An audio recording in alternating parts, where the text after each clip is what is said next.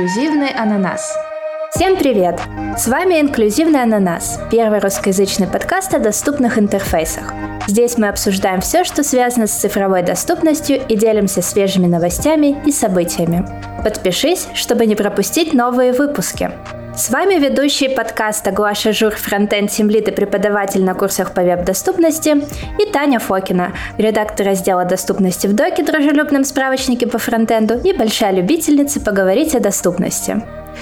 А сегодня обсудим управление с клавиатурой и клавиатурный фокус, почему это важно и кому это важно, и что, собственно, от нас требуется для того, чтобы пользователи были довольны.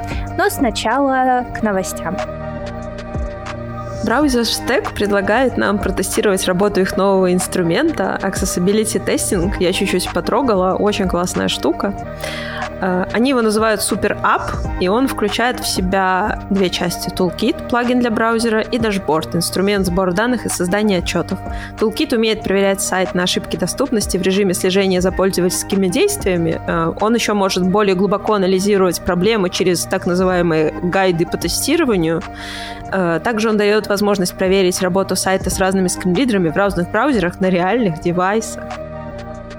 А плагин Stack для Figma добавил несколько новых фич для проектирования доступных интерфейсов. Теперь при разработке макета можно добавить к блокам разные ари-аннотации, то есть указать на роль элемента или какие у него должны быть ари-атрибуты, а также можно указать уровни заголовков и посмотреть их список и иерархию. И кроме того, обновился Sidekick, помощник по поиску ошибок доступности в макетах, и теперь он умеет проверять конкретные фреймы и игнорировать выбранные проблемы. За август по ADA зафиксировано более 100 обращений в суд в неделю. Всего их было 443. Из этих 443 100 — это повторные обращения, и 100, возможно, те же, возможно, какие-то другие 100 — это обращения из-за использования лейаутов по добавлению доступности. Ну все, теперь давай перейдем к самому вкусному в сегодняшнем выпуске. И предлагаю начать с того, а кто пользуется клавиатурой и пользуются ли ей люди вообще, ну не считая игр.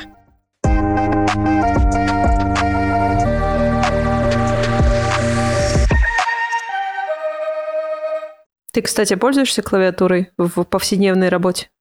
Да, конечно. Ну, в интернете, наверное, в формах точно. И бывает для того, чтобы быстрее между ссылочками в меню перемещаться. Да, я табаюсь. Но в IDE без э, этого никуда. О, да, точно. Хотя у меня получается, я почему-то не могу никак к шорткатам привыкнуть. Я только свои стабильные эти Ctrl-C, Ctrl-V. Я только что научилась множественный фокус ставить, и то я каждый раз yeah. вспоминаю, как это делать. Вот, и на этом Ctrl-S там... Хотя Ctrl-S уже не надо в IDE нажимать, что такое. На этом моя навигация по IDE завершена. Мы, кстати, с коллегой, э, ну не с коллегой, а с другом смотрели на IDE-шки с точки зрения доступности десктопного приложения. Это такой трэш, там столько всего, там все по-другому работает, там типа даже скринридер по-другому взаимодействует с прилагой, не так, как в вебе. Там нужно входить в какие-то супер особенные режимы, перемещаться супер особенными способами, и шорткаты там как будто бы must-have. Э, так что да, но о шорткатах мы еще сегодня поговорим. Так, ну что ж, Таня, каким же пользователям нужен доступ с клавиатуры к нашим интерфейсам? Кроме разработчиков, наверное, никому. Конец. Нет, на самом деле довольно большое количество людей ими пользуются. Ну, очевидно, что пользователи скринридеров пользуются клавиатурой этой навигации. Это не всегда и не обязательно пользователи со слепотой, но преимущественно. А, кто еще может пользоваться клавиатурой? Люди с какими-то особенностями моторики. Может быть, э, из-за какой-то неврологической штуки у них проблемы с мелкой моторикой, и они не могут управлять мышкой, э, потому что не могут ей управлять. Или, например, э, они парализованы. Да, по поводу моторных особенностей. Э, люди с тремором, с артритом тоже довольно часто пользуются клавиатурой, вынуждены пользоваться клавиатурой в каких-то случаях. Ну и все те, кто попадает под категорию «у меня мышка сломалась». То есть я не могу пользоваться своим э, обычным способом взаимодействия с интерфейсом, и мне нужно это сделать через интернет-магазин, и у меня есть только клавиатура.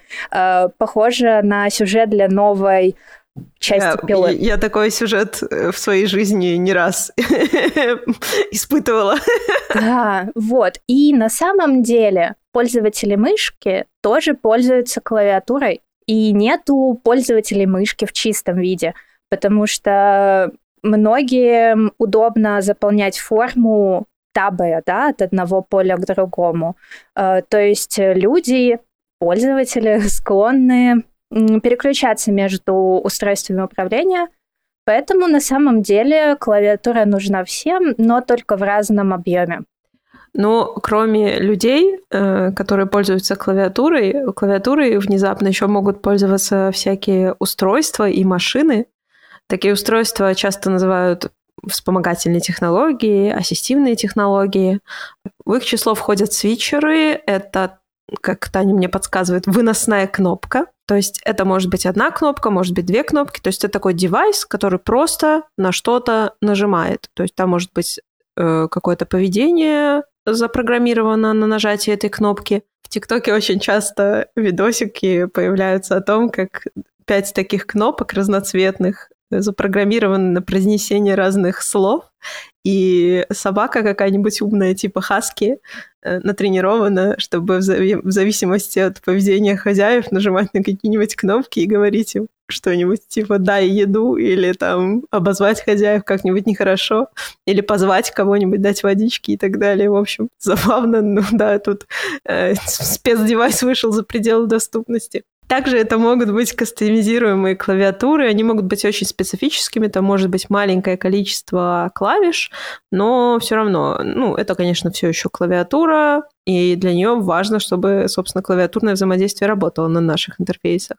Еще есть такая штука, как система вдохов и выдохов, когда человек парализован и может только дышать, то э, с помощью трубочки специальной он может взаимодействовать с интерфейсом, и эта трубочка тоже триггерит клавиатурное поведение.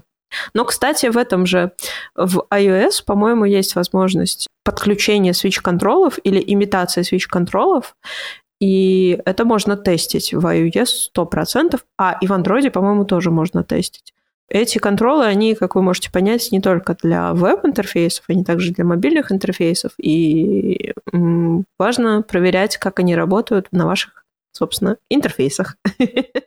Да, а когда животные благодаря этим кнопкам и тому, что они могут голосом требовать э, вкусную еду, когда они научатся слишком многому, то, скорее всего, им удобнее будет пользоваться клавиатурой, а не мышкой.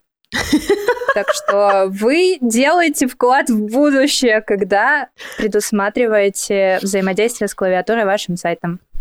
Ну да, еще мы в каком-то смысле сами иногда бываем животными, нам проще с что-то сделать, чем мышкой навестись.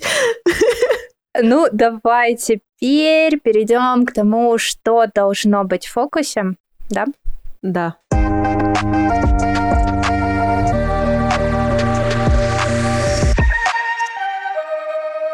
И о чем мы говорим, что, собственно, должно быть в фокусе, чем мы должны уметь точнее, иметь возможность управлять на сайте, ну, это логично, наши любимые кнопки, которые, как известно, из прошлого выпуска скоро все починят. Конечно. И нам не нужно будет их обсуждать. Э, ссылки и любые другие элементы, которые, собственно, сделаны на кнопке, но выглядят как тап, например. Таня, а, а ты видела хайп в Твиттере про кнопки? Кажется, их не скоро. Су... Не скоро их починят. Слушай, я, я что-то, ну, для, до меня последняя волна дошла людей, которые э, жалуются на то, что их достали кнопки. Но я не знаю, я не знаю, о чем речь. Что, что за кнопки? Это был на самом деле не такой уж прям хайп-хайп, но идея в том, что э, кто-то сходил на конференцию по вебу, и там был доклад от React-разработчика, как делать React лучше и класснее, и в том числе, как сделать его более доступным. И там прямо в примере кода в докладе был пример, где div role button, э, и чувак говорит, вот чтобы сделать вашу кнопку доступной, добавьте ей role button и все будет великолепно и шикарно. вот на что, естественно, девушка, которая сходила на эту конференцию, сделала постик в Твиттере и сказала, что, господи, пожалуйста, сколько можно? Ну, что вам этот батон дался? Почему вы не можете просто кнопку использовать? И там снизу, значит, коммент от чувака говорит, ну, смотри, говорит, есть несколько пунктов, по которым мы не всегда можем использовать кнопку. Первый пункт. Если кнопку добавить в форму, она будет сабмитить форму. Второй пункт. Вау. да, да.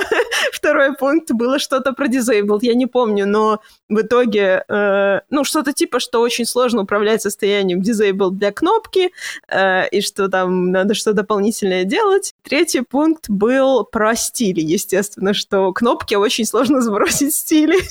И там просто тысяча ответов ему, типа, чувак, учи HTML и CSS, потому что, чтобы убрать э, у кнопки поведение submit, нужно просто написать button type button, а не type submit, который по дефолту у кнопки в форме. вот, чтобы disabled управлять, достаточно просто добавить атрибут disabled на кнопку, если она задизейблена. А там было, наверное, что-то из разряда, что там э, визуал с disabled, там, не знаю, ну, в общем, anyway, в общем, проблема решалась добавлением атрибута disabled. Вот. И, короче, третий пункт про стили, естественно.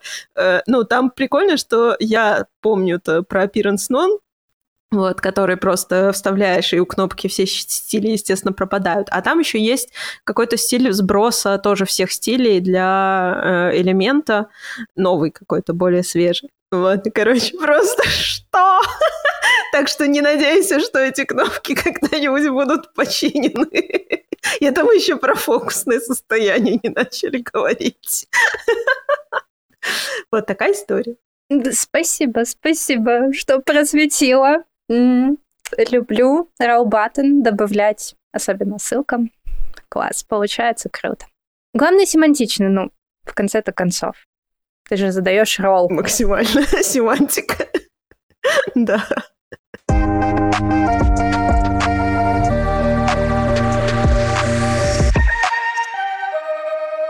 Да. И что касается элементов в фокусе, Второй важный пункт — это то, что лучше не делать элементами фокусе, которые не рождены быть в нем. Ну, например, не делать фокусабельным параграфы, заголовки.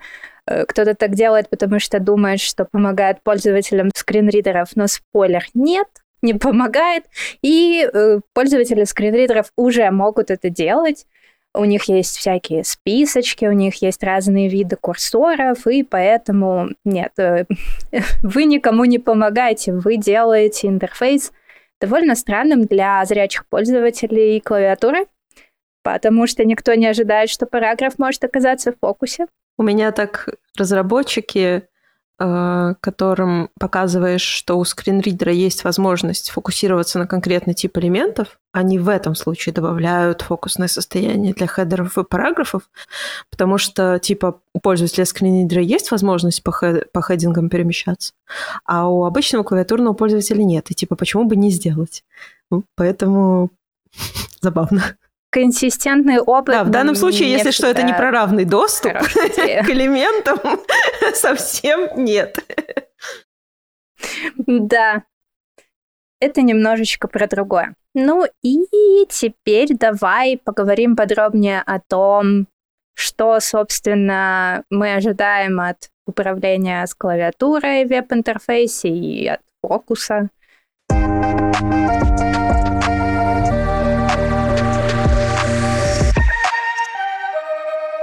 Да, и у нас есть э, отличное место, в котором мы можем начать этот разговор. Uh, у нас есть гайдлайны, в которых куча требований про обеспечение работы с клавиатуры, про состояние фокуса, про всякие возможности и невозможности пользователя. И в частности, я, подготавливаясь к сегодняшнему выпуску, вспомнила в очередной раз про существование такого ресурса, как uh, он называется How to Meet в ЦАК. Это такой интерактивный ВЦАК гайдлайн, где можно на вкладочке «Фильтры» выбрать просто пункт «Клавиатура» и посмотреть все критерии, которые относятся именно к клавиатурной навигации по вашим интерфейсам. И сейчас мы вам э, пробежимся по списку. Я вам расскажу про э, ВЦАК 2.1, который сейчас текущий стандарт, а Таня расскажет вам про новые штучки, которые добавили во ВЦАК 2, которые мы 2.2, которые мы вот-вот ждем. Все ждем, ждем, никак не дождемся. Новостей, кстати, там не было про это. По-моему, не было, да. Нет, я специально перед выпуском посмотрела в надежде, что они послушали наш выпуск за август, где мы сказали, что до конца августа все будет принято, и они не послушали все еще. Конечно. Вот Какие люди? А вот если послушали выпуск, то сразу бы все приняли. Итак, э, что же в гайдлайнах относится больше всего к клавиатуре, и что мы сегодня хотим вам напомнить, обсудить и рассказать, как это работает? Критерий, э, который называется контент при наведении и фокусе, уровня 2А, то есть мы обязаны его соблюдать, и он о том, что когда элемент получает фокус, либо на него наводится мышкой, и этот элемент триггерит какой-нибудь дополнительный контент, который сначала видимый, а потом он должен скрыться при уходе с этого элемента, то нам нужно следовать следующим правилам. Во-первых, этот элемент можно закрыть, находясь на нашем, собственно, ну, точнее, как этот текст можно закрыть, находясь на элементе. Прям вот э, фокусом ты на кнопке, у тебя выпал какой-то попапчик с информацией, ты можешь его выключить, например, эскейпом. И на него, на этот элемент можно тоже навестись, и при этом он не закроется. То есть ты можешь оттуда какой-то контент, допустим, скопировать без закрытия этого элемента, пока ты не кликнешь где-то вне него на страницу, либо пока ты не стригеришь закрытие там эскейпом, либо нажатием на вызвавший элемент. И еще этот контент должен оставаться видимым, пока мы его, собственно, не закрыли. Ну, следует из предыдущих пунктов. Вот единственное исключение это когда такие штуки управляются браузером, то есть когда вы не можете на них никак повлиять. Например, title э, у тегов, которые мы можем к ним приделать, выпадашечка с текстом, э, браузер сам управляет ее поведением, и мы никак не можем на это повлиять. Следующий критерий мой самый, наверное, любимый, потому что какая бы проблема у меня ни была в моем проекте, я всегда могу сказать, что это проблема клавиатуры 2.1.1. 2.1.1 обожаю, люблю, целую, что называется. А, это критерий называется клавиатура. Он уровня 1А, то есть э, он даже супер обязательный. Без него нельзя в доступность соваться ни при каких обстоятельствах. О чем он? Он о том, что все элементы на сайте, которые предполагают работу с клавиатурой, должны быть доступны с клавиатуры без всяких дополнительных специфичных э, шорткатов, там, нажатий клавиш и так далее. То есть они должны быть доступны по стандарту. Типа там табом мы на них попадаем, шифтабом мы с них уходим, переходим на предыдущий и так далее. Это как раз вот про все те элементы, которые Таня упоминала. Это про кнопки, про ссылки, про всякие контролы формы. И единственным исключением из этого пункта в данном критерии является то, что есть такие э, функции, которые невозможно с клавиатуры продублировать. Например, какой-нибудь ввод э, с помощью написания рукой чего-либо которые зависят от траектории движения. Опять же, как пример, можно использовать какие-нибудь игры, программы для рисования и так далее. Следующий критерий 2.1.2 э, отсутствие фокусных ловушек, ловушек для фокуса, это тоже критерий уровня А. Идея в том, что если мы куда-то перемещаем наш фокус, он не должен там застревать. То есть мы должны иметь возможность попасть в элемент и выйти из элемента. У меня в работе был один такой кейс, когда мы делали поле добавления файла, и это поле расширялось. То есть мы добавляли файл, и он снизу добавлялся как отдельный фокусабельный элемент, там, с крестиком, чтобы его можно было удалить и так далее. И вот все это поле захватывало фокус пользователя и не отдавало его. То есть ты мог добавить файл, но выйти из этого, из этой области, escape как-то нажать или еще что-нибудь, ты не мог. То есть дальше пользоваться страницей не было никакой возможности. Ты перезагружаешь страницу, табаешься к этому элементу, естественно, чтобы еще раз попробовать, опять застреваешь, снова перезагружаешь, и уже хочешь проскочить его, но проскочить у тебя не получается, потому что он находится в фокусной навигации твоей страницы, и, ну, все, ты застреваешь там, и дальше после него ты ничего сделать не можешь. Следующий критерий 2.1.3 э, он тоже называется клавиатура. Это более крутой критерий по сравнению с предыдущей клавиатурой. В нем никаких исключений нет. Ваше приложение полностью должно быть доступно с клавиатурой э, и не включать никакой функциональности, которая как-то альтернативно доступна и нету вот этой вот дополнительной клавиатурной поддержки. Этот критерий уровня 3А, то есть он для специфических интерфейсов, которые предназначены для людей с ограниченными возможностями.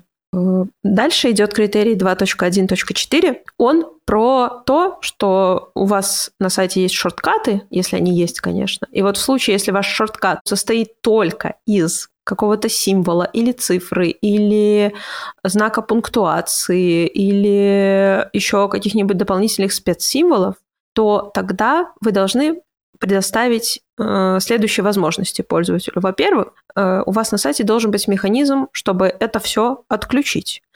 Ну, шорткаты я имею в виду. Также должен быть механизм, который позволяет шорткаты переопределить. То есть добавить к ним, может быть, да какие-то дополнительные клавиши. Э, не только одну вот эту оставить, там, А, а, например, Ctrl-A или еще что-нибудь в этом роде. Также эти шорткаты могут присутствовать, но только в случае, если они э, используются, когда элемент прямо сейчас находится в фокусе. Зачем это нужно? Э, если вспомнить, как работает скринридер, например, NVDA, то когда вы его запускаете, он переопределяет всю клавиатуру под себя. И кое-что он оставляет привычным для пользователя, там перемещаться по элементам табами, а кое-что он переписывает. И когда вы на странице находитесь, фокус где-то там на странице у вас, и вы нажимаете одну клавишу, например, это клавиша D для скринридера NVDA, клавиша D сама по себе перемещает пользователя скринридера по регионам, то есть по хедерам, футерам, там, секшенам и так далее, по элементам, которые скринридер считает регионами. И у него очень много функциональности завязано на нажатии одной единственной буквенной клавиши, либо цифренной клавиши. Мы нажимаем один, мы перемещаемся по заголовкам первого уровня. То есть пользователь скринридера э, имеет свои клавиатурные сочетания, которые ему скринридер предоставляет. И есть шанс, что вы перебьете поведение скринридера своим каким-то клавиатурным поведением. Так что тут нужно быть очень аккуратными. Э, один из выходов — это делать двойные, всегда двойные сочетания клавиш, типа Ctrl-A, Ctrl-D, Ctrl-C и так далее, но тоже важно не перебить системные. Поэтому, да, реализация клавиатурных взаимодействий в плане шорткатов — это сложный процесс. Быструю ремарочку хочу сделать еще про вот эту одну клавишу в сокращении клавиатурным Э, этот критерий еще важен для людей, которые по какой-то причине могут зажать одновременно две клавиши рядом или э, там не знаю, например, э, у них тремор, да, они хотели нажать на M, которая у вас замьючивает видео, в итоге они нажали на N, а N вроде как на YouTube куда-то перематывает. Ну, неважно, предположим, она перематывает. И вот чтобы избежать подобных ошибочных нажатий на клавиши, лучше добавлять всегда функциональную. Так что здесь чуть больше пользователей этой штуки. Вот, например, мы сейчас в StreamYard записываемся, я навела на э, микрофон, на мьют. И здесь написано, нажмите Ctrl плюс D, чтобы замьютиться. Отлично, сразу на практике используем. И еще один критерий, 2.4.3, называется порядок фокуса. Он также уровня 1А. Его идея в том, что все элементы на вашей странице, которые могут попасть в фокус, должны попадать в него последовательно. То есть фокус не должен скакать э, с первого элемента на двенадцатый, э, и потом опять на второй элемент. Для пользователя это будет большой проблемой. К сожалению, такое поведение часто достигается с помощью неправильного использования атрибута tab-индекс на элементах. Этого лучше, конечно, избегать. Такое поведение, кстати, давно, конечно, появилась эта штука в Firefox, браузере, но его можно оттестировать с помощью специальной функции проверки порядка фокуса. Очень крутая фишка. И там сразу вы включаете в Firefox свой сайт, в DevTools выбираете проверить порядок фокуса, и вам выводятся цифры 1, 2, 3, 4, 5, потом э, вам выводится 17, 18, 19, а где находится 6, 7, 8, 9, 10, ну, никто не знает. Нужно проскролить страницу до самого дна, найти там 6, 7, 8, 9, 10, и получается, что пользователь, табаясь по вашему интерфейсу, сначала протабается через первые пять ссылок, потом его унесет куда-то резким скроллом вниз, потом обратно, обратно перенесет его наверх.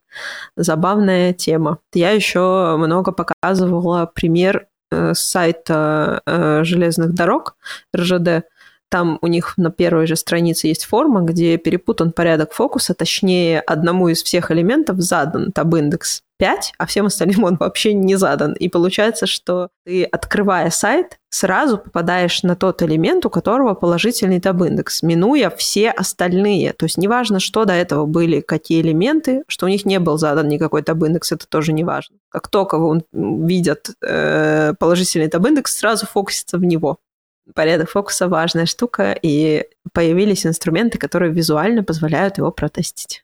А ведь когда ты, например, используешь э, Flex Order, э, чтобы визуально поменять местами элементы, ты, получается, тоже да, нарушаешь критерий.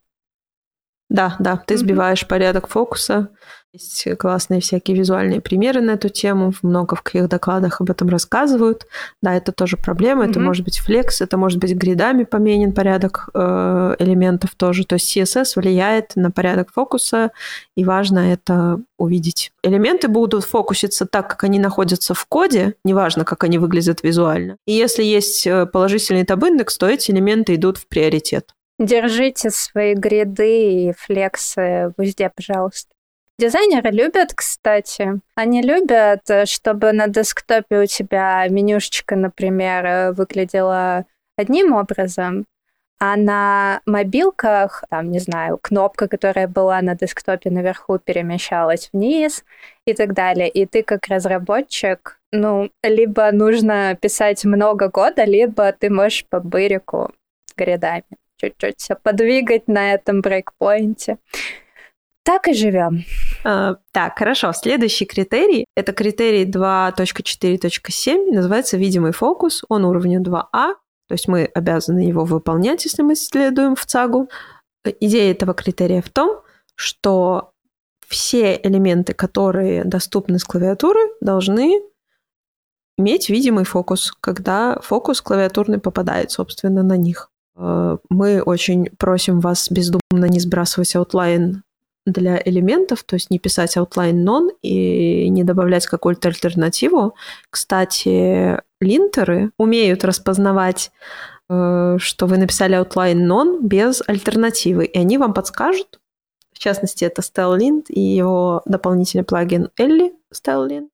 Э, он вам скажет outline non а где, собственно, альтернативные варианты? Типа, ты не можешь просто так взять и написать outline node. Сделай что-нибудь еще. Сделай бордер вместо на фокусе, сделай рамку на фокусе, что угодно сделай на фокусе, но не оставляй это так. Тоже интересно, что желательно, это тоже описано в гайдлайнах, желательно, чтобы дефолтное оформление элементов не было таким же, как оформление фокуса. Я довольно часто встречаю, и Таня встречает такие поведения на страничках, на веб-странице, когда вы приходите, и вы видите кнопку, и вам кажется, что она уже в фокусе. На самом деле нет, фокус где-то там далеко на странице находится. Но вот у нее такой визуал, который не сильно отличается от фокусного состояния, либо вообще не отличается, и поэтому пользователь тогда находится в непонятках. Следующий критерий, последний критерий в, в ЦАГе 2.1 Это критерий 3.2.1. Он называется э, при фокусе. То есть что-то, что происходит, когда вы э, в фокус берете ваш элемент. Этот критерий уровня 1А, то есть без него тоже никуда. Его идея в том, что когда вы фокуситесь на элемент, у вас не должен меняться пользовательский контент. Очень часто такое происходит, когда при фокусе на элементе сдвигается что-то, вылазит, появляются дополнительные какие-то части формы. Очень часто у нас на проектах это бывает фокус на радиокнопках, когда по дефолту сразу еще заодно input, правда, происходит. То есть выбирается кнопка одна, из всех. Э, такой критерий, по-моему, тоже есть при инпуте. При выборе дефолтном в радиокнопке в форме меняется какая-то часть, потом ты выбираешь другую опцию, и часть формы убирается, добавляется другая часть формы. То есть это называется сменой контекста пользователя. Пользователь об этом никак не оповещен, и поэтому это может быть для него проблемой. Он изучил форму и ожидал чего-то одного, а получил что-то совершенно другое. Также при фокусе не должны открываться новые какие-то элементы, типа модальных окон, э, не должна отправляться форма и так далее. Поэтому с этим будьте осторожны.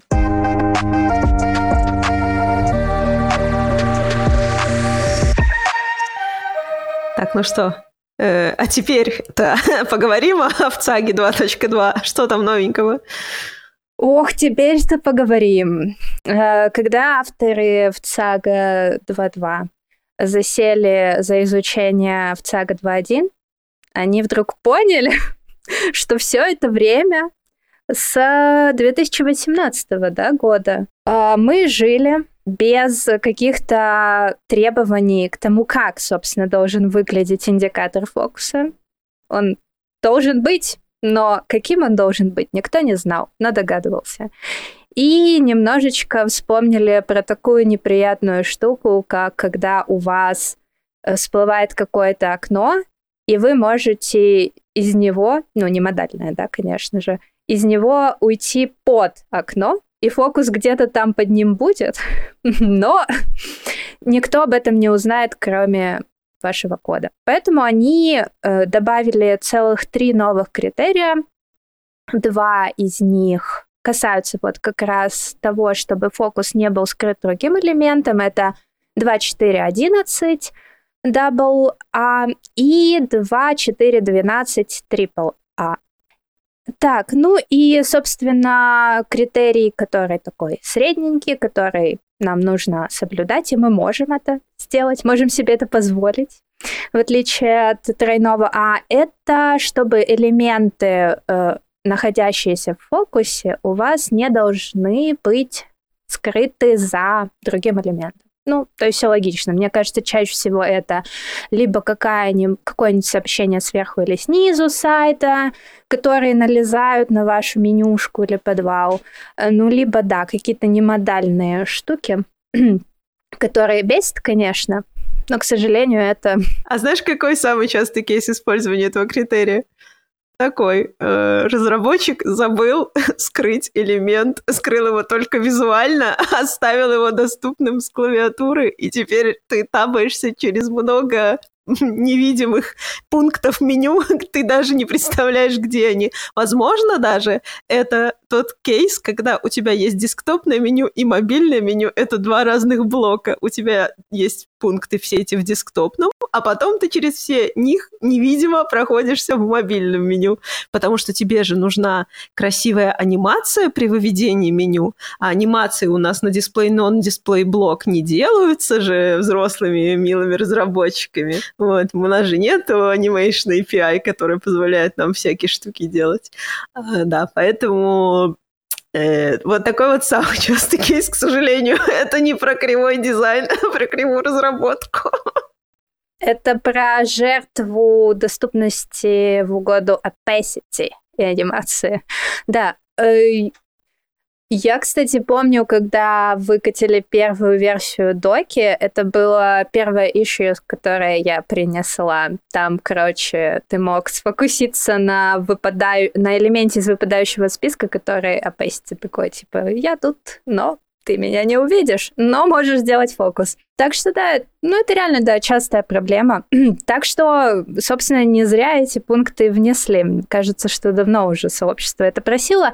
И есть, соответственно, продвинутый вариант этого критерия. Это когда у тебя даже частичный элемент не может быть скрыт. То есть, если вот этот предыдущий э, двойной минимальный критерий предполагает, что, ну, чуть-чуть что-нибудь может наехать, да, то есть какая-то рамочка частично будет скрыта, но, в принципе, будет понятно, что ты фокус сделал. Это ок. А в AAA нет, не ок. То есть у тебя должен элемент быть полностью виден и его индикатор на странице. Ну и напоследок, на десерт, самый любимый, обожаемый всеми критерий 2, 4, 13, внешний вид фокуса – Итак, вспоминаем школьную математику. Так, да, вот, это на самом деле, я подозреваю, тот критерий, за которого в ЦАК так еще и не стал рекомендацией, потому что это, это надо, в общем, запастись терпением и мотивацией, значит, с психотерапевтом поговорить перед этим желательно, чтобы его понять.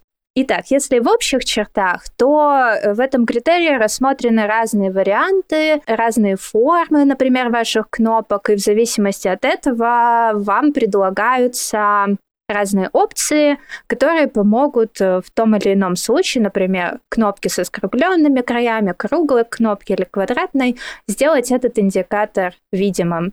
И там есть куча каких-то своих, э, на своей волне э, терминов про то, что бывает рамка у элемента, бывает окаймление, и, в общем, это очень может сильно запутать, но, по сути, смотрите, у вас бывает несколько ситуаций, точнее, две. Или... Ладно, больше. Я не сильна в математике. А тут тебе нужно да, да. способности.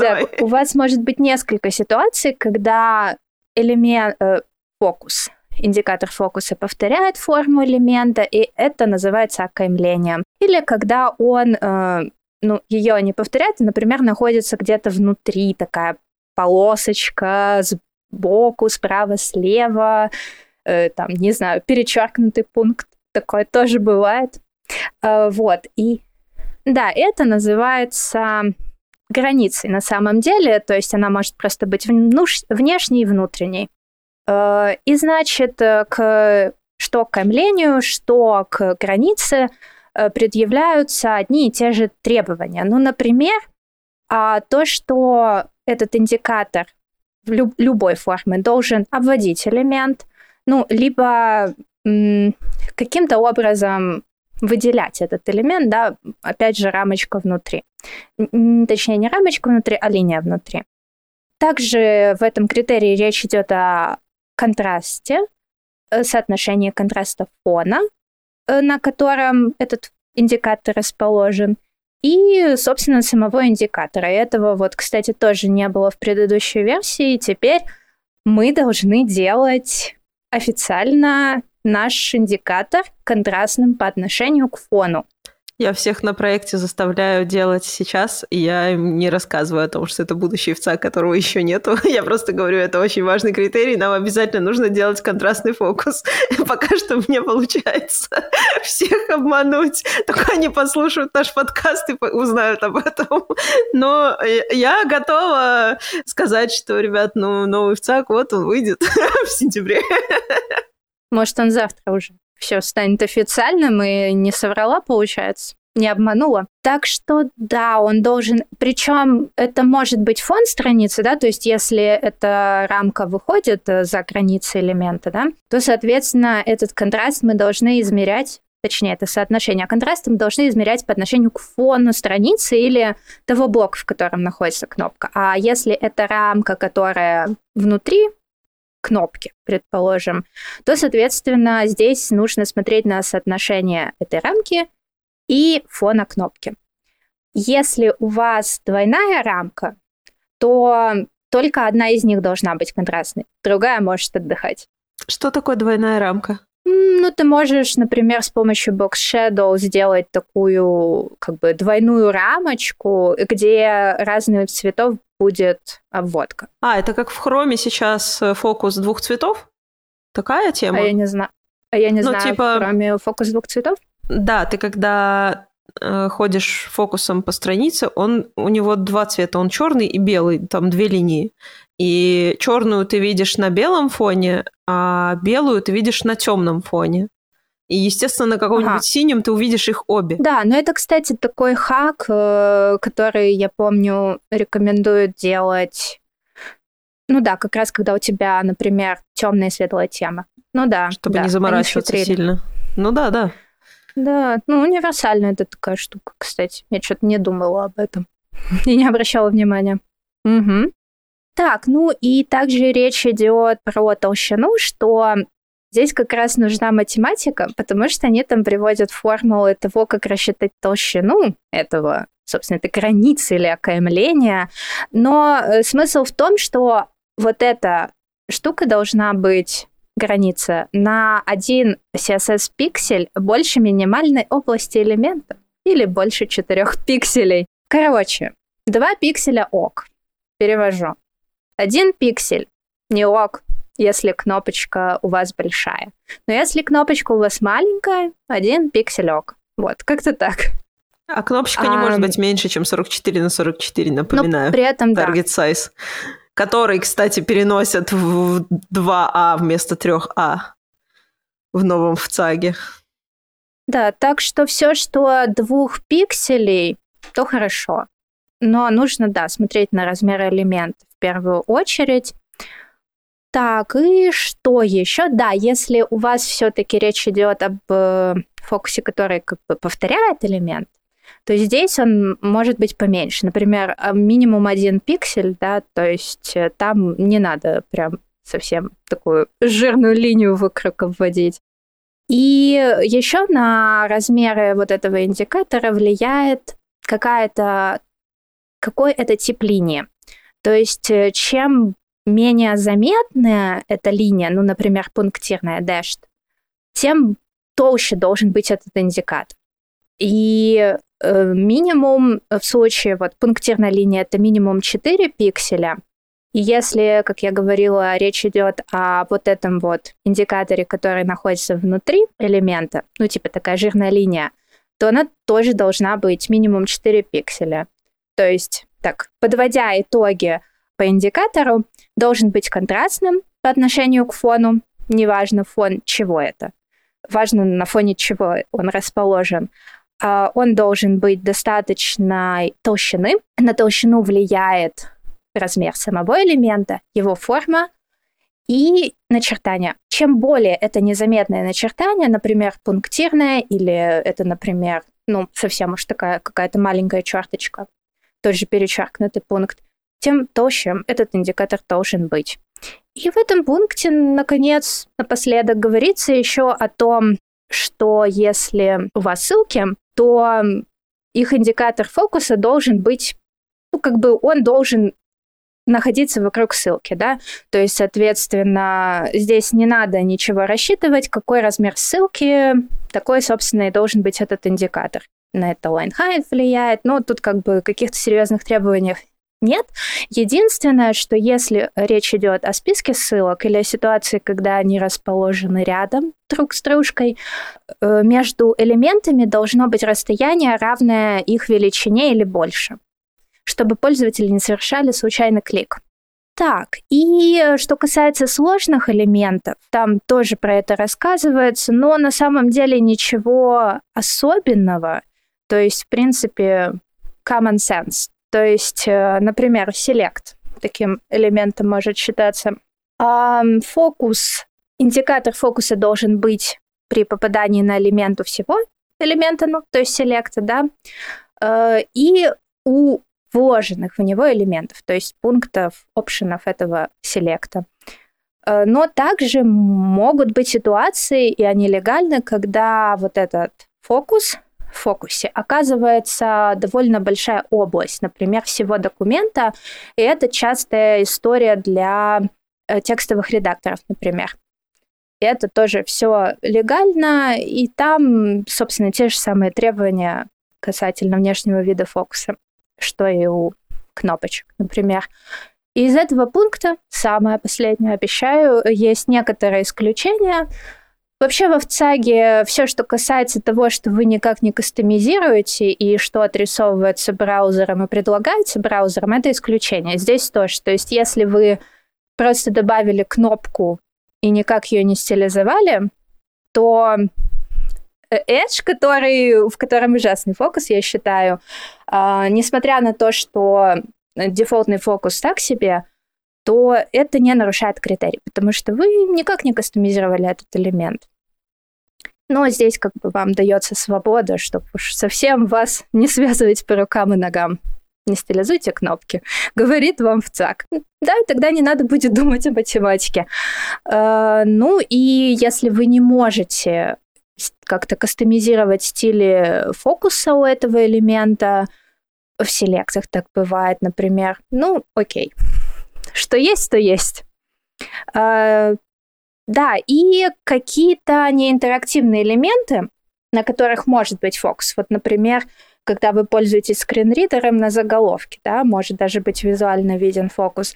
Вот их тоже не надо как-то стилизовать, и если уж у вас там совсем дефолтный страшный фокус, как Wedge, опять повторюсь, э, то не волнуйтесь, это тоже не нарушает критерий.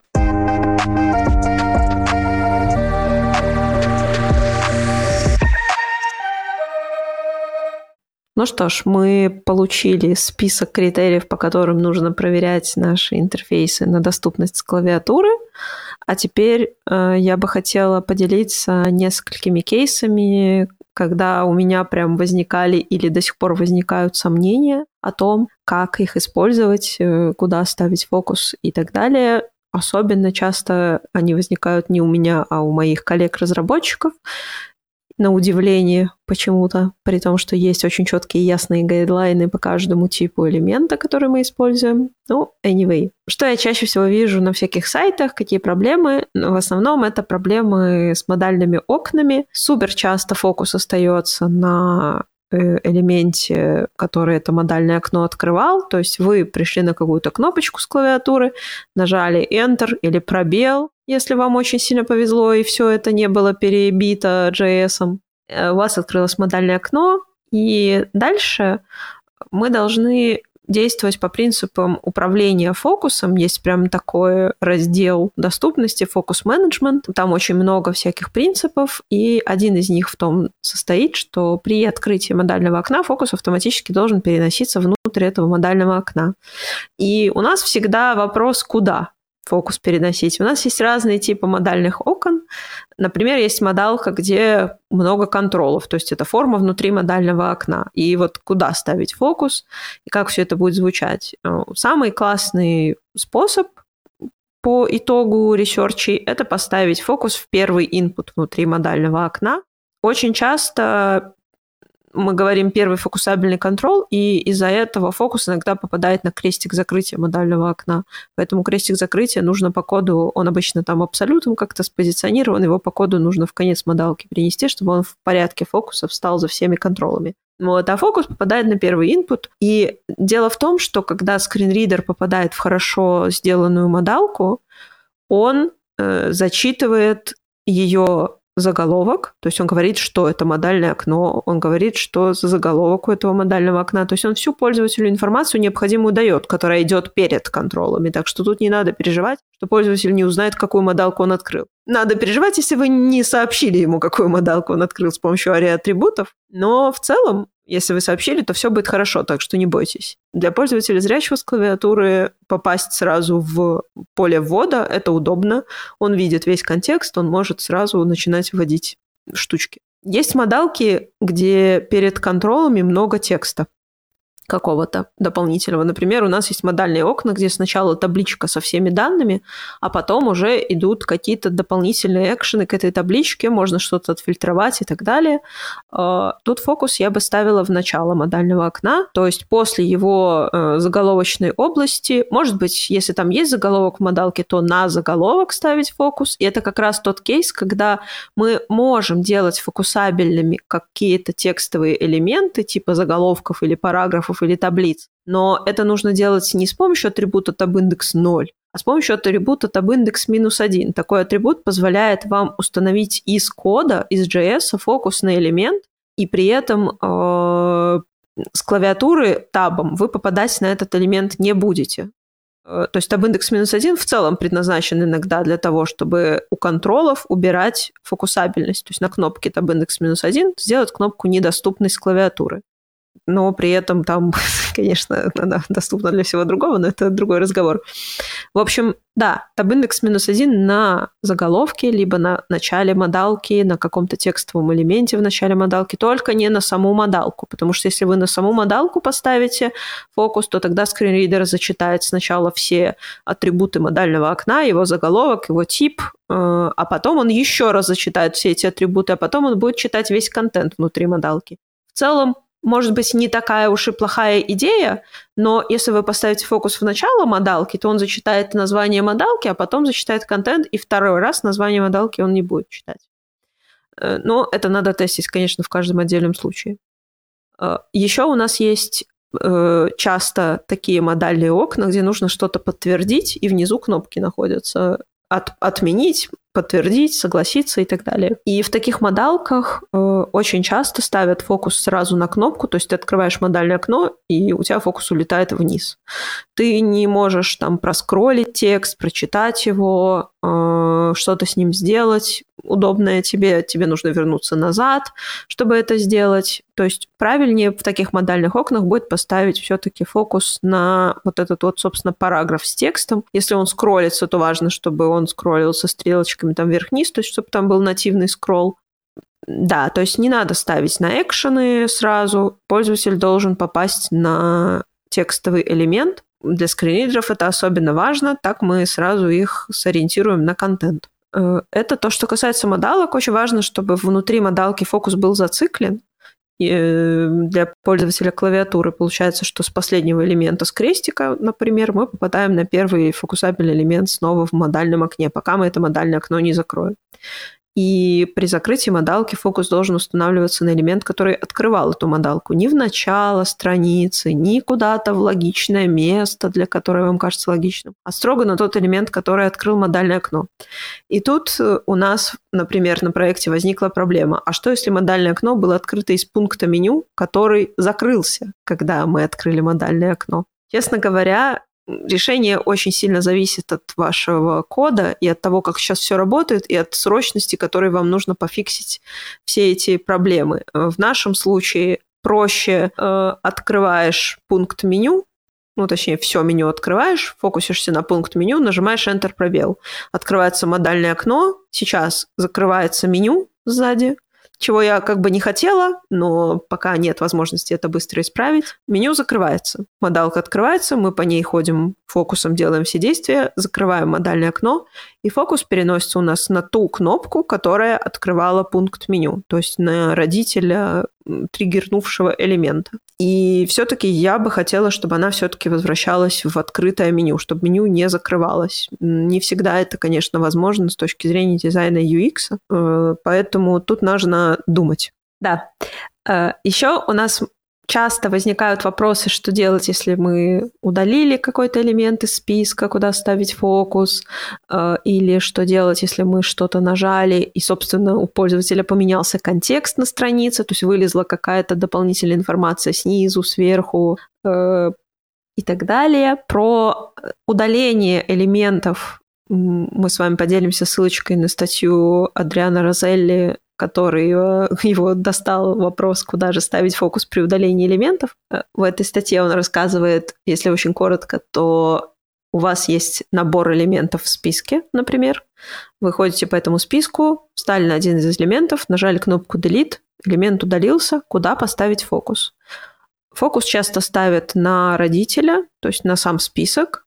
Могут его еще поставить на какие-нибудь там кнопки дополнительные. Например, есть э, удаление элемента, и потом появляется сообщение, может быть, вы хотите восстановить этот элемент, что вы его удалили на месте элемента. Э, может быть, фокус пойдет туда. В общем, все на самом деле очень зависит от того, как у вас реализуется удаление элемента. Но если все просто, и вы просто его удалили, то фокус вам нужно поставить на предыдущий такой же элемент из этой сборочки. Только единственное, чего я в этой статье не нашла, это что делать, если нет предыдущего элемента. Ну, точнее, как, там написано, что фокус тогда можно установить на сам список элементов.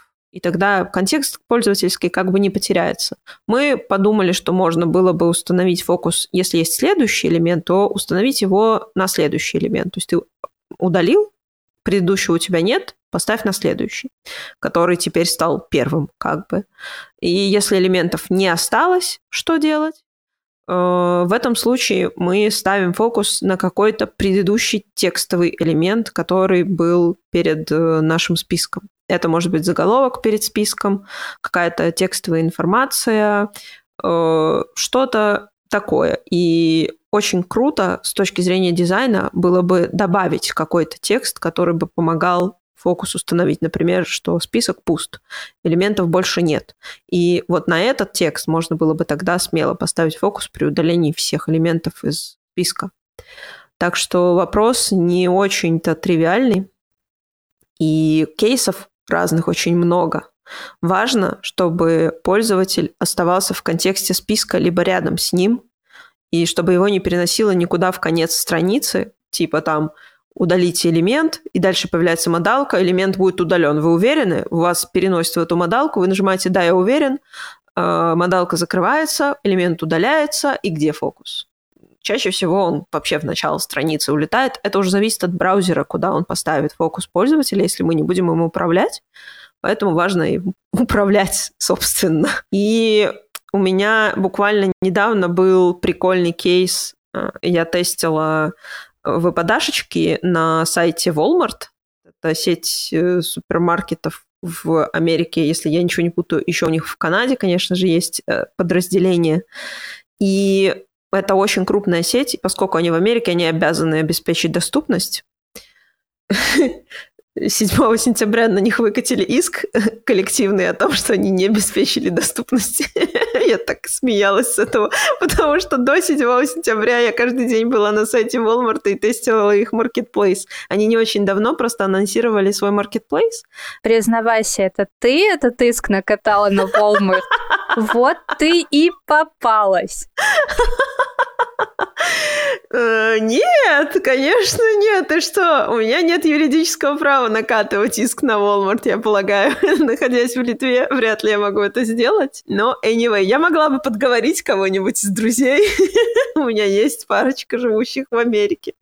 Uh, так вот, про Walmart. Uh, я тестировала. Естественно, я сразу всегда сайты начинаю тестировать клавиатурой, потому что так быстрее и удобнее. Сразу заходишь на сайт и начинаешь табаться. Конечно же, первое, что ты встречаешь, это невидимый фокус практически в 90% случаев. Uh, но на Walmart все было прекрасно. Весь фокус был видимый, там был скиплинк, а, кстати, который при нажатии перемещал меня в основной контент, но сам фокус перемещался не туда, куда было видно. И это как раз-таки подпало под новый критерий в ЦАГа про то, что фокус где-то там находится перекрытый каким-то элементом сайта. То есть там хедер наезжал на контролы, которые были до основного контента, и эти контролы табались, а я этого не видела. Э, и да, там, значит, ты находишься на страничке каталога, хочешь в товары попасть, ну или отфильтровать как-то товары. Там сначала очень много фильтров, их тоже никак нельзя пропустить, к сожалению. Они сначала идут строкой над товарами,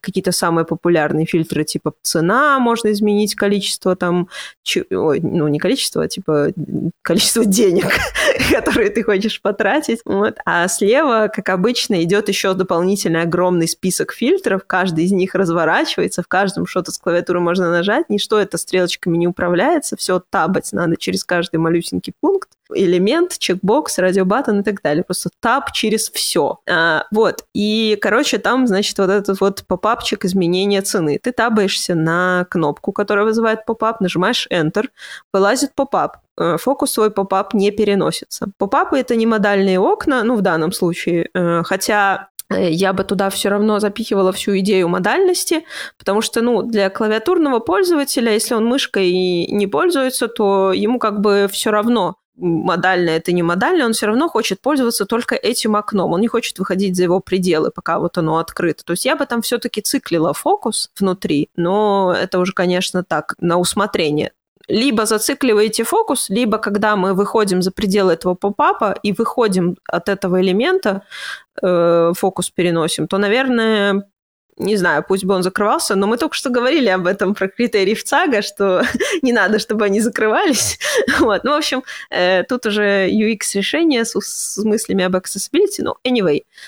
Мой мое предложение все-таки зациклить там фокус. Там внутри этого попапа значится слайдер. Слайдер не в смысле картинки перелистывать, а слайдер как HTML-элемент, который range, типа можно изменять э, границы чего-либо, верхнюю и нижнюю границы какого-то промежутка. Вот. Ну и там, значит, ценовой диапазон этот. И у тебя есть возможность зафокуситься на нижнюю границу и на верхнюю границу. А с клавиатуры это происходит так.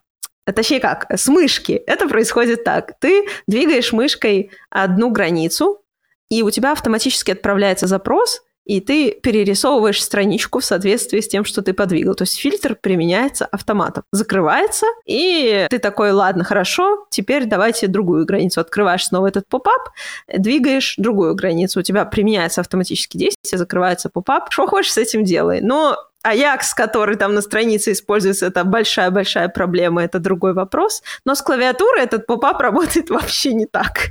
Ты типа открываешь попап, фокусишься внутрь этого попапа, переходишь на нижнюю границу, двигаешь ее стрелками, все великолепно, там все озвучивается, ну, потому что нативный, по-моему, range там используется под капотом пока ты двигаешь, ничего не применяется. То есть с клавиатуры никакого сабмита не идет. Ты нажимаешь на Enter, ну, привычно как бы, чтобы засабмитить свои изменения, ничего не происходит. Попап там не закрывается, фильтр не применяется, ну, ты без понятия вообще, что делать. А оказывается, работает пробел. Но пробел это ж не первое, на что ты нажимаешь, чтобы что-то засабмитить. Ты на Enter нажимаешь. Э, но если пробел случайно нажал, то засабмитится. Все закроется, страница перезагрузится, фокус улетит вообще бог знает куда и ты снова открываешь этот попап, чтобы верхнюю границу поправить. Но пока ты вот не засобмитил, ты можешь и верхнюю, и нижнюю с клавиатуры поправить. С мышки автоматом применяется все. С клавиатуры обе можешь потрогать. И вот ты правишь, и потом ты нажимаешь этот пробел, чтобы засобмитить. Применяется только одна из двух. То есть ты закрывается попап, применяется только первая, которую ты поменял, вторая сбрасывается в предыдущее состояние ты снова табом ищешь, где этот контрол, попадаешь в него, открываешь попап, пытаешься вторую применить, применяешь, э, она заново применяется, заново все перезагружается. Короче, очень прикольная доступность э, в американском сайте, который э, должен быть эталоном доступности. Э, ну и там много таких прикольных кейсов. Uh, так что то, как это все читается с скринридера, я даже объяснять не буду. Это такой трендец. Uh, там все очень интересно. Э, и там отсутствует всяческое управление фокусом в подобных элементах. Э, например, выпадающий список сортировки. Казалось бы, это список пунктов, где нужно стрелочками перемещаться по элементам. Но поскольку там это все кастомизировано, чтобы стили красивые нарисовать, никто не сделал это комбобоксом. И это теперь просто поп-ап с кучей кнопок, которые табаются каждая отдельно, нажимаются, и таким образом сортируется страница. Ну, короче, прикольно. Много интересных кейсов на этом вашем Walmart с клавиатуры. Прям муа, понравилось.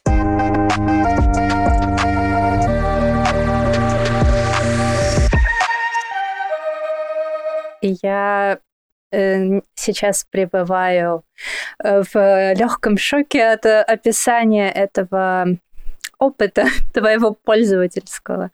Да, бедные люди со скринридерами.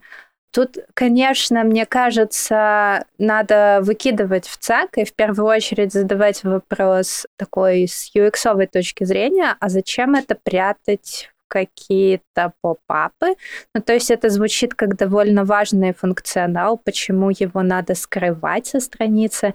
Это же основа основ. Всякие различные там тултипы и что-то вдруг внезапно выпадающее при нажатии на кнопку должно там быть, только если оно не обязательно. А если это что-то важное, то его надо просто оставлять на странице, и тогда не будет проблем, тогда нам не надо будет думать о э, управлении фокусом, куда там что должно попадать. Я хотела тебе сказать, что там так и сделано, что там эти фильтры продублированы, видимые э, на странице, но дело в том, чтобы попасть их нужно попасть в левую часть фильтрами и раскрыть аккордеон.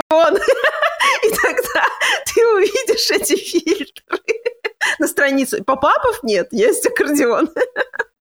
Это другое, ты не понимаешь, это другое. Да, уже это теплее, теплее. Он, да. кстати, закрывается после сабмита и после перерисовки всех элементов страницы, кроме хедера.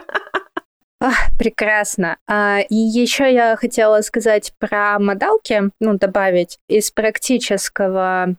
Ну, во-первых, хорошо поддерживать еще Э, нажатие на Escape, чтобы закрывать, чтобы кнопочка была, например, для пользователей мышки, для тех, кому удобно эту кнопочку нажать, и чтобы escape, э, escape Интересно, изобрела я это слово или оно существовало.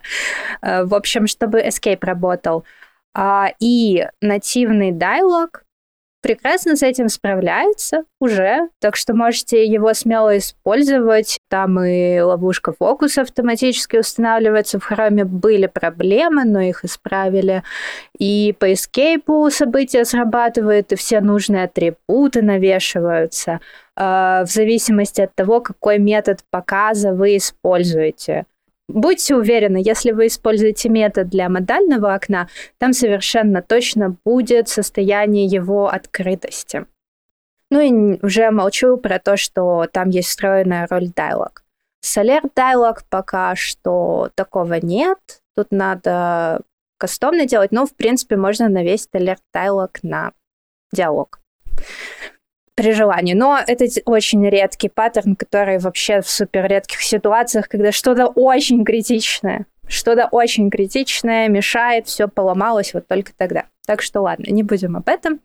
Хотела еще рассказать, я тут поделиться проблемой управления фокусом на странице с cookies, а, потому что обычно на сайтах мы встречаем два паттерна. Обычно это фиксированная всплывашка, ну или сразу при загрузке страницы появляющаяся внизу страницы, чаще всего, иногда наверху страницы. За редким исключением бывают э, кукизы, которые всегда находятся внизу страницы и не фиксированы. То есть, когда вы скроллите, вы их не видите. А, и вот тут э, вопрос, что делать с такими сообщениями? Вот эта кнопочка понятна, когда мы на нее, или принять, когда мы должны на нее попасть. И я сейчас на сайте Доки пытаюсь побороться с этой проблемой, потому что там по классике э, в конец кода добавлено э, сообщение cookies с кнопочкой внутри, Соответственно, в доме, э, в объектной модели документа, это в конце страницы. соответственно, вы должны протапать через всю страницу, чтобы дойти до этой кнопки, а еще этот куки загораживает футер и ссылки в нем. И вот что делать в такой ситуации? Первый выход, о котором я узнала, и сейчас размышляю, это добавлять такие сообщения, уж если они фиксированы в самое начало страницы. Да, бесит, но вы можете, как пользователь клавиатуры, сразу же попасть на эту кнопку «Принять», а в каких-то случаях на кнопку с настройками cookies и закрыть это, это раз бесит навсегда. только разработчиков. Да. Второй вариант, он интересный и может, наверное, спасти ситуацию, когда у вас это сообщение всегда торчит в самом низу страницы. И фиксировано при этом. Это. Skip link прямо cookies. Э, ведь в скиплинке мы можем добавлять несколько ссылок, которые ведут, например, в основную область страницы, или, например, если у вас есть поиск по сайту к поиску сайта, там не надо 100-500 ссылок размещать, но 2-3 окей.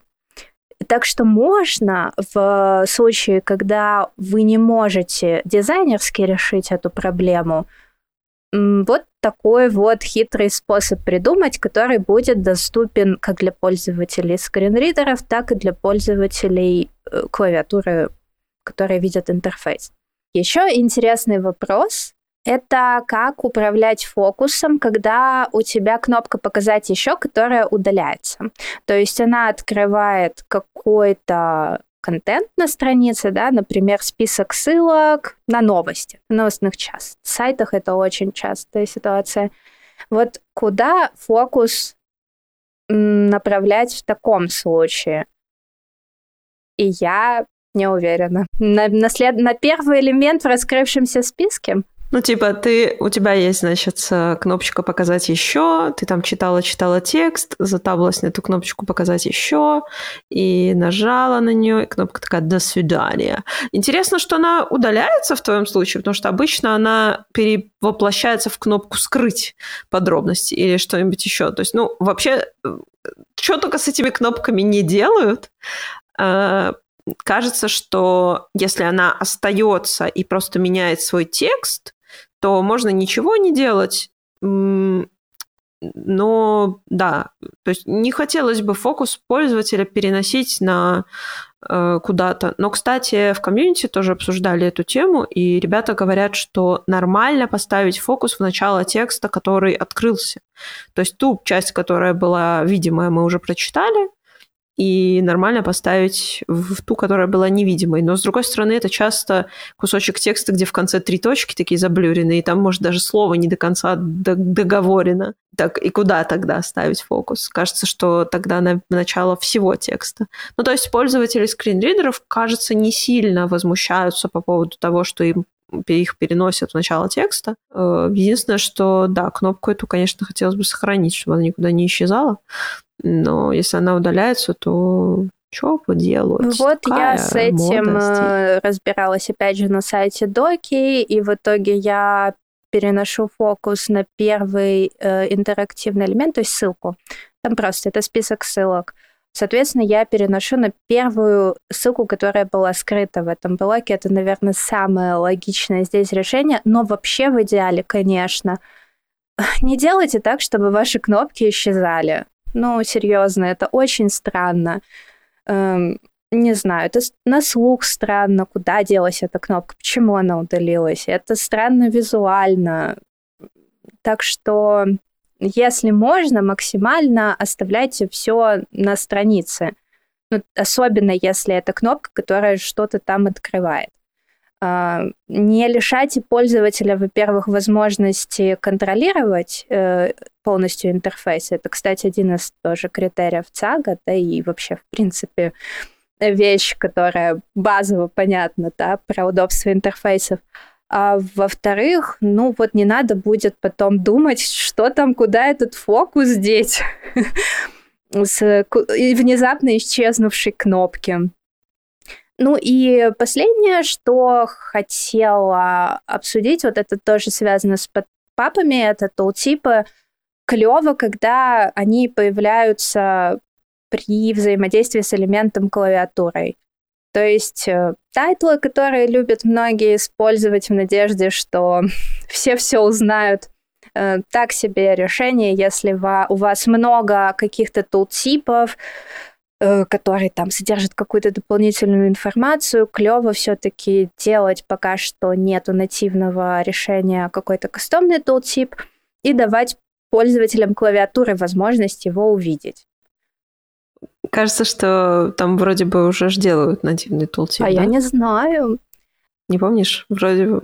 Да, по-моему, в HTML делают да, новый, свеженький, классный, нативный тултип, который будет хорошо работать, всем понравится и будет хорошо использоваться. По-моему, туда даже интерактивные контролы можно будет вставлять, что-то такое. Э, это не то чтобы было про tooltip, это, по-моему, там про поп-ап э, все, но кажется, что его можно будет использовать как tooltip в том числе.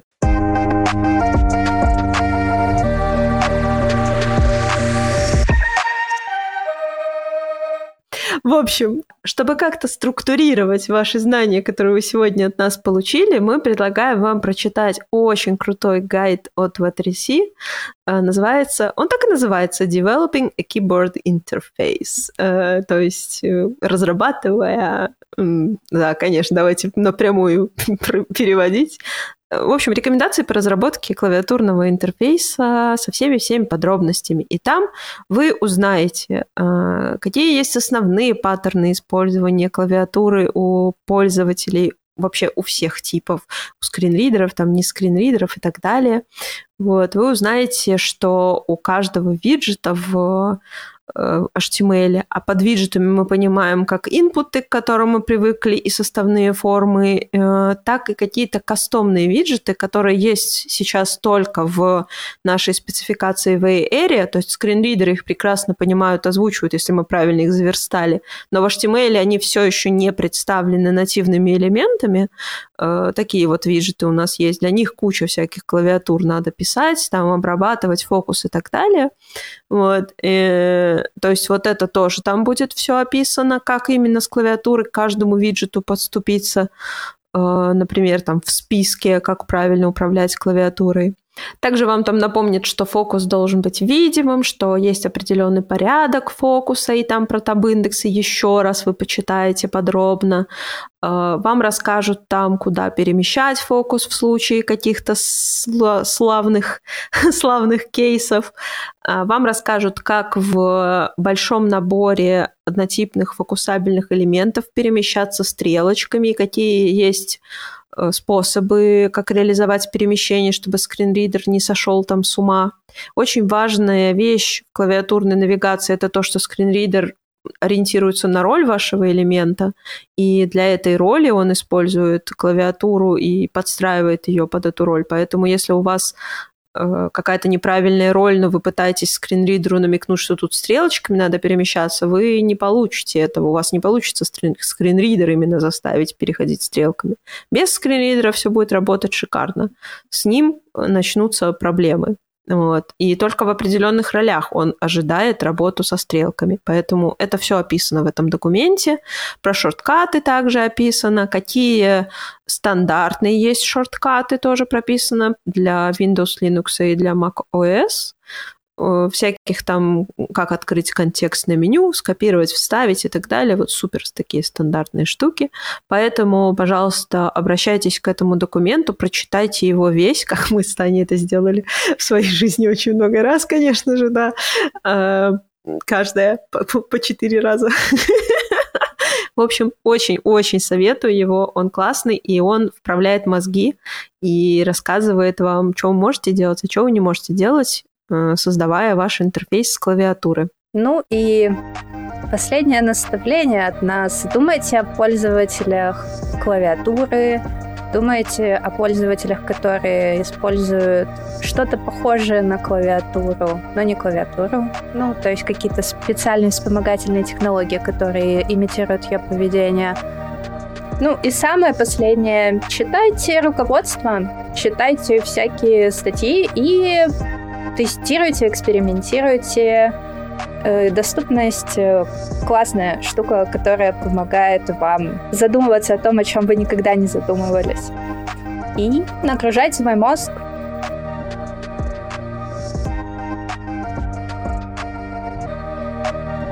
С вами был подкаст «Инклюзивный ананас» и его ведущие Гоша и Таня. Вы можете найти нас на любой подкаст-платформе. До встречи в следующем выпуске!